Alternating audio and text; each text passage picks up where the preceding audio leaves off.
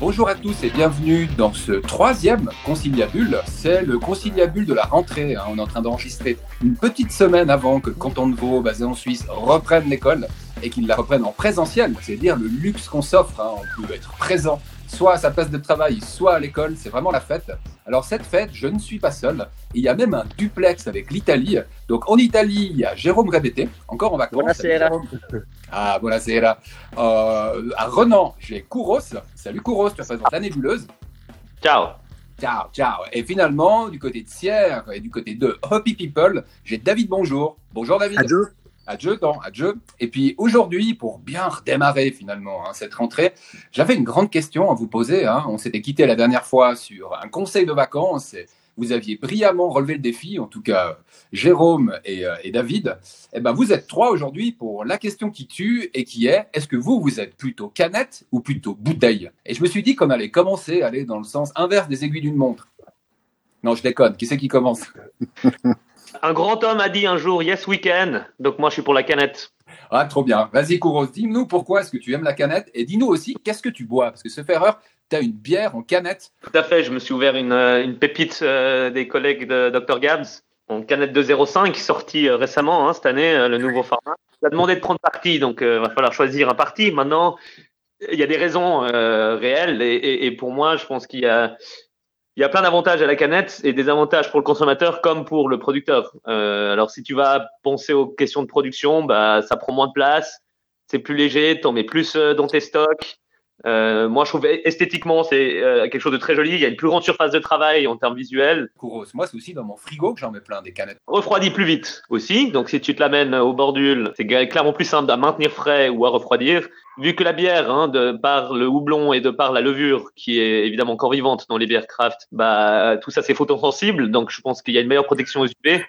Euh, Il y a des arguments qui vont dire que la canette est plus hermétique. C'est pas forcément vrai en termes de, de- de- prise d'oxygène. Par contre, c'est clairement euh, plus opaque. Et, et je pense donc pour une conservation euh, générale de ton produit, il y a quand même beaucoup d'avantages. Et, et puis en effet, tu peux en mettre plus dans ton sac à dos. Quoi. Bon, ben, on a compris ce parti pris. Et puis, euh, alors moi, je suis tout à fait d'accord hein, sur le fait qu'on gagne de la place et du poids. Je peux vous dire que quand on est avec des potes puis qu'on aime bien la bière, euh, que c'est l'été et que vous êtes en vélo, bah, vous avez beaucoup plus de chances de vous trimballer 6 à 8 canettes dans votre sac à dos plutôt que 6 à 8 bouteilles. Tu marques un point pour Os.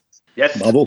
Qui c'est qui a envie d'enchaîner quoi? Alors, euh, soit un pour la bouteille, soit un pour la canette, on achète. Moi, je veux bien continuer parce que il y a, je vois Kouros, il a un peu tout dit sur le, sur l'aspect technique, etc. Je veux pas aller plus loin là-dessus. Moi, j'ai- j'aime bien, moi, j'aime bien la canette aussi. J'aime bien, euh, j'aime bien, la, j'aime bien le format 44. En fait, je trouve qu'il est, il est joli euh, aussi esthétiquement par rapport à, la surface de, de- d'habillage qu'on peut mettre dessus. Et puis, euh, moi, j'aime bien les canettes pour. euh, en fait, ça va. J'ai l'impression que ça va un peu avec certains styles de bière. Parce qu'il y a des, il y a des bières que je, je mettrais pas en bouteille. Je sais qu'aux US, ils ont tendance à mettre absolument tout en canette. Enfin, des Imperial Stout, même barriqués, etc. Ils, font ça. Même des sour et compagnie. Euh, Enfin, moi, j'ai, de toute façon, la bière, je la mets dans un verre, donc je la bois, bois pas ni à la canette ni à la bouteille. Donc, au bout du compte, ça change pas grand-chose dans la consommation, mais je trouve qu'il y a des, des produits, je vais pas dire plus classieux, mais euh, euh, qui méritent quelque part la bouteille. quoi. Mhm. Par exemple, si je prends un exemple des, des gens qui sont là, bah moi, de la Saint-Bonchien, je la, je la boirais pas en canette, par exemple. Bah, j'ai vu des, States, des gars qui font des canettes avec des machins, euh, des sour en barrique, et puis c'est, je sais pas, je, ça me conviendrait pas. Et puis toi, c'est une canette que tu es en train de boire en ce moment? Alors moi, je bois la, ouais, je bois la, la, la- je bois exactement comme Kouros, je bois la pépite de Dr Gabs, qui est justement une 0,5. Alors pour moi, c'est un peu trop allongé. Mais bon, euh, voilà, je fais des histoires. hein. Mhm. Non, mais en effet, le joli pale ale, euh, euh, des notes de caramel, des notes d'agrumes, euh, une amertume qui est quand même assez soutenue, euh, qui tire en longueur. euh, mais bon, écoute, ça se, ça se laisse boire, c'est frais, euh, estival, ça passe bien. Si on parlait d'une fille, j'aurais l'impression que vous parlez pas de la même meuf. Et bah, si tu, si tu lis ce qui est marqué sur la canette, c'est marqué sur la paille dans le Gabnostic.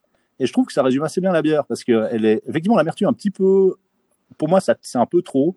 Et ce qui reste en bouche, c'est quelque chose de très herbacé. J'aurais attendu un peu, un peu plus d'ar- d'aromatique. Un peu trop pour une PLL, tu dis.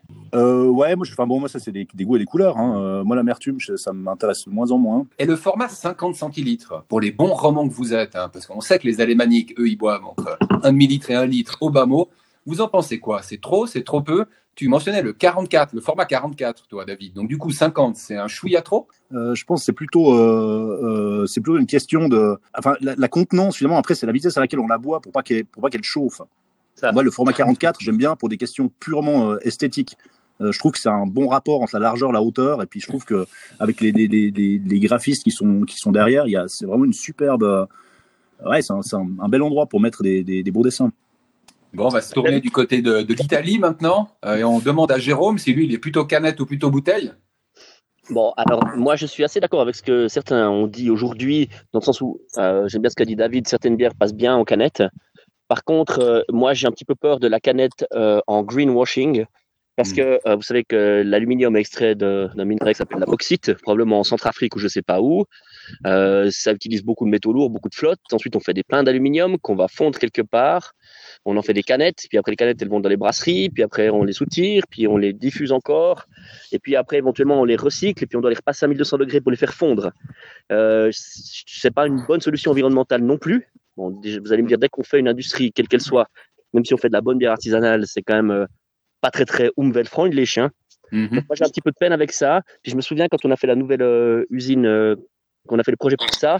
On a réfléchi, va-t-on se diriger vers la canette ou pas?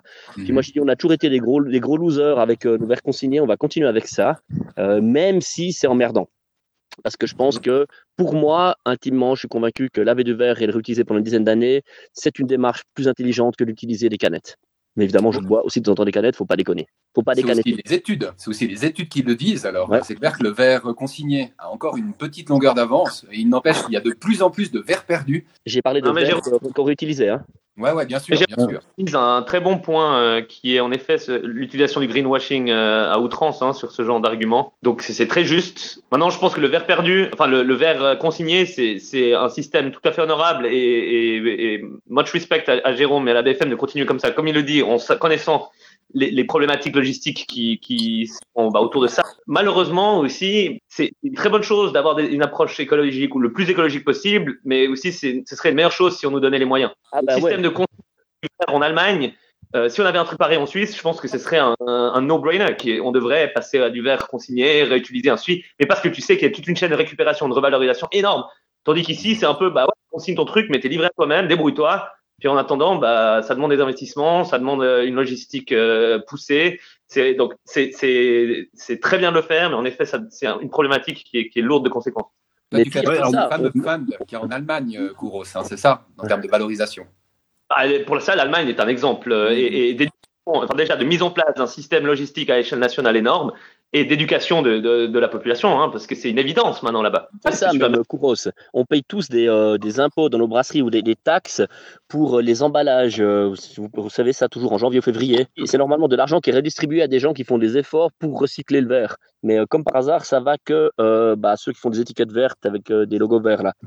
J'avais demandé, écrit, fait des démarches pour avoir du pognon de leur part quand j'ai voulu installer une nouvelle chaîne de lavage de bouteilles et au moins splendidement écrit que c'était pas pour moi. Essayez de leur demander en italien. Des fois, ça marche. Peut-être. Forse, si. Et j'ai oublié de te demander qu'est-ce que tu buvais, euh, Jérôme. Alors moi, je bois une, une pop de Baladin. Euh, Baladin avec euh, Lambrate qui a cité Kouros avant et Bibirificio Italiano sont les pionniers de la craft euh, en Italie. Ils ont commencé en 1996 et euh, ils ont fait des assez gros monstres. Un Baladin et environ 80 bars Baladin en Italie. c'est devenu énorme. Ils ont des, des restaurants partout et bah, ils se sont mis à faire cette pop qui est entre une IPA et une PLL, très aromatique, un petit peu toujours un, peu sucré, avec euh, un finish euh, plutôt sous le fruité. C'est un peu leur ligne, hein. c'est un peu la, bière pour ceux qui boivent pas des bières très très amères ou très couillues.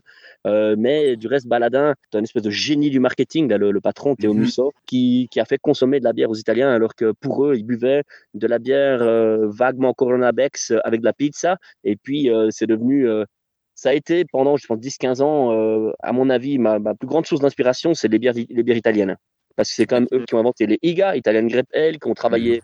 avec des barriques, euh, qui ont travaillé sans frontières avec beaucoup d'épices. Et euh, j'apprécie beaucoup de me balader en Italie dans des brasseries. J'avais même demandé, il y a une dizaine d'années, d'être adopté par des brasseries italiennes. Moi, tu sais ce que je me demande, c'est comment est-ce que les Italiens, et je confirme qu'ils ont pris euh, une importance en Italie, alors pas seulement dans les, euh, dans les bistrots ou dans les restaurants, mais aussi dans les, dans les magasins, l'air de rien. Je me demande comment ils font pour euh, se payer ces bières. Parce que tu sais, les salaires en Italie, c'est pas méga élevé. Une 75 à 11 euros. j'ai payé hier. Dans un magasin. Et puis, euh, on était dans un, bar baladin, là, et euh, c'est 4,50 le 25 centilitres à la pression. 4,50 euros, mhm. ça fait déjà un prix en Italie. Hein. Ah, c'est clair, c'est clair. Euh, il y a des salaires à 1500 euros pour des gens qui ont étudié à l'université puis qui ont quelques années d'expérience. Juste pour situer un petit peu où est-ce qu'on en est. Moi, j'en profite pour dire, bah mince, c'est peut-être ta bière que j'aurais dû goûter moi-même ayant une, une, IPA, la fameuse Pig Up de la brasserie Black Pig jurassienne, qui est une très bonne IPA. Euh, J'aime bien cette couleur ambrée. Il y a des notes euh, de pamplemousse. Par contre, il y a cette amertume. Alors, je l'ai goûtée. Elle est bien fraîche, un peu plus fraîche même que ce qu'il recommande. C'est justement dans l'idée que le froid remplace l'amertume, mais je sens qu'elle se réchauffe. Et puis, euh, effectivement, ma limite, c'est la télé d'habitude. Et effectivement, les IPA, ouais, c'est un poil trop amer. Bizarrement, les Neipa, euh, genre la fameuse double haute de la nébuleuse. Alors, elle me réconcilie avec euh, toutes celles qui viennent avant elle. Mais effectivement, euh, très bonne, mais un brin amer pour moi. Cette si je puis me permettre une petite remarque là-dessus. Oui, je l'attendais celle-là. Je crois qu'il y, y, a un peu une historique dans, le, dans les IPA. Hein on a les IPA qui nous sont arrivés il y a une quinzaine d'années, c'était Dogfish de 60 Minutes, puis 90 Minutes pour la double, euh, qui était plutôt fruité. Puis après, il y a eu les West Coast IPA, fruité amer, sèche et puis qui revendiquait une certaine amertume. Peut-être que la pépite fait un peu partie de cette espèce de famille, un hmm. peu maintenant qui est quasiment old fashion.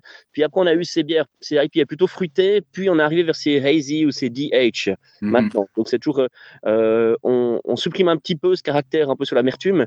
On a fait euh, un workshop avec euh, à la brasserie en prenant un, gars qui fait des bonnes dégustations et tout, plutôt doué.